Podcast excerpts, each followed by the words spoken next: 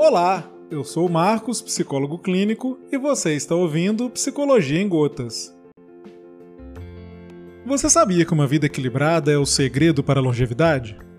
É claro que você sabia, provavelmente seus avós já falavam disso há anos.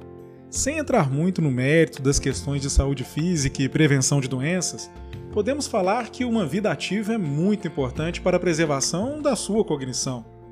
Praticar esportes com frequência, se dedicar aos estudos, cuidar da alimentação formam uma reserva cognitiva que pode proteger o seu cérebro contra doenças durante a velhice. Eu não estou dizendo que quem leva uma vida assim estará livre de ter, por exemplo, Alzheimer.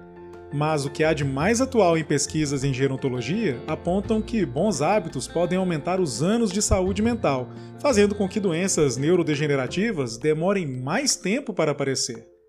Vale muito a pena começar a pensar hoje sobre a saúde de amanhã, não é mesmo? Afinal, não basta viver mais, é necessário viver melhor.